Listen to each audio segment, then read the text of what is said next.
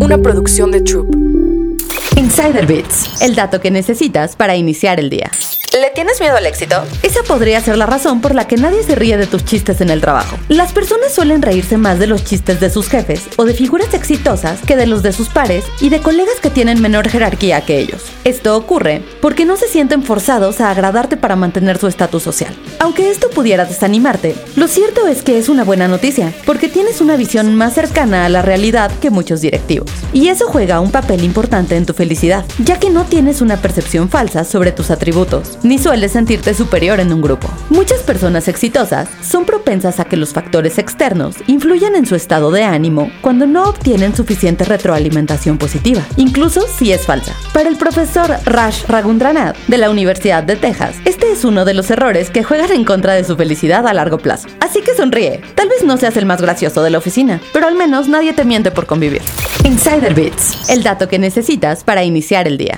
Las grandes compañías tecnológicas están enfrascadas en una dura batalla por imponer sus propios modelos de inteligencia artificial. Desde finales de 2022, los modelos de inteligencia artificial generativa han explotado en popularidad, siendo ChatGPT de OpenAI uno de los ejemplos más sonados. Microsoft fue la primera compañía en ver el potencial de esta tecnología, invirtiendo mil millones de dólares en OpenAI en 2019 y alargando su asociación a principios de 2023 con una nueva inversión multimillonaria a largo plazo. Esto con el fin de implementar la tecnología detrás de ChatGPT en productos como el motor de búsqueda Bing.